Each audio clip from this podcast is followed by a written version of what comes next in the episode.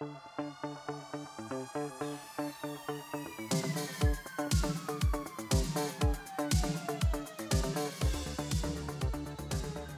aí pessoal, sejam muito bem-vindos a mais um episódio do podcast Economista Sincero, economista que mais trabalha no Brasil. E no episódio extra de hoje falaremos sobre o aumento da tensão na região do Mar Vermelho que elevou o preço do petróleo nesse início de ano e preocupa a todos. Além disso, abordaremos também o crescimento das montadoras de carros elétricos. O episódio hoje está imperdível, só que antes de continuar eu te peço que vote na enquete que eu deixei ali embaixo. Pois é, galera. 2024 começou com o aumento da tensão no Mar Vermelho, uma das rotas comerciais mais movimentadas do mundo. De acordo com uma reportagem do jornal o Globo, o Irã enviou nesta segunda-feira um navio militar para a região, aumentando ainda mais o risco de um novo conflito no Oriente Médio. Há semanas já que essa rota marítima vive momentos de tensão envolvendo ataques da milícia Houthi lá do Iêmen a embarcações civis, estão atacando navios civis. No início de dezembro, por exemplo, os Estados Unidos criaram um grupo de trabalho naval no Mar Vermelho por conta dessa série de ataques com mísseis, drones que estão atacando navios mercantes. Então, os Estados Unidos entraram ali, criaram um grupo, estão tentando montar uma defesa. E devido a esses ataques, muitas companhias transportadoras pararam de transitar pela área uma das mais importantes vias marítimas. Não tem como você ficar sem transitar por ali. Para se ter uma ideia, segundo a Câmara Internacional de Navegação, 12% do comércio mundial passa pelo Mar Vermelho. Os Estados Unidos acusam o Irã de estar profundamente envolvido nesses ataques UTIs.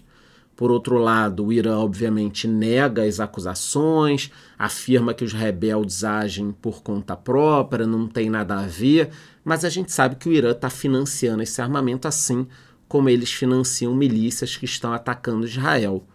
Já os próprios Houthis afirmam que os ataques foram feitos em solidariedade ao povo palestino na faixa de Gaza devido à guerra contra Israel. Mas isso é só um motivo. Os caras estão atacando navio lá mercante por causa de Israel. Não é. Por conta de toda essa tensão no Oriente Médio, nesse início de ano o preço do petróleo chegou a dar um salto acima de 2% para perto de 79 dólares, mas de acordo com alguns especialistas, apesar de empresas se manterem afastadas dessas rotas, incluindo porta-contêineres e transportadores de gás, o maior impacto sobre a oferta foi contido por enquanto. Bom, galera, e já que estamos falando de petróleo, outro assunto que merece destaque no episódio de hoje é o crescimento das montadoras elétricas. Segundo uma reportagem do portal 360, a chinesa BYD vendeu 3,2 milhões de carros elétricos em 2023. É muito carro, não sei onde vai rodar tanto carro. Para se ter uma ideia, esse número representa um aumento de mais de 60% em relação a 2022. Com isso, a montadora chinesa ultrapassou a sua concorrente americana Tesla e se tornou a maior empresa de carros elétricos do mundo no último trimestre. Eu tenho um episódio para sair aqui do podcast fazendo essa comparação. Para quem não lembra, a BYD parou de produzir carros movidos somente a gasolina e a diesel há quase dois anos.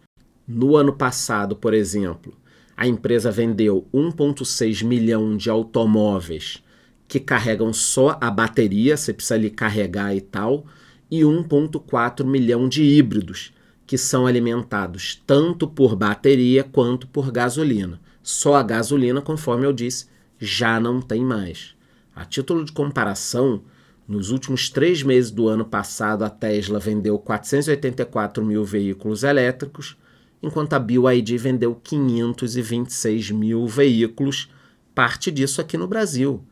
Mesmo ficando atrás, a montadora do bilionário Elon Musk registrou uma alta de 38% nas vendas em relação a 2022. Eu não escondo de ninguém aqui que eu tô louco para pegar aquele Tesla Cybertruck, na minha opinião, o carro mais bonito feito até hoje. Como a gente já comentou em episódios anteriores, as vendas de carros elétricos têm crescido nos últimos anos impulsionada pela busca por economia e tecnologia. Segundo a Associação Brasileira de Veículos Elétricos, em 2023, as vendas tiveram um crescimento muito forte em relação a 2022, isso é uma tendência. No entanto, como nem tudo são flores, desde segunda-feira o governo federal retomou o imposto de importação para carros elétricos. Pode tirar aí a sua tomadinha da chuva, porque vamos pagar carros cada vez mais caros.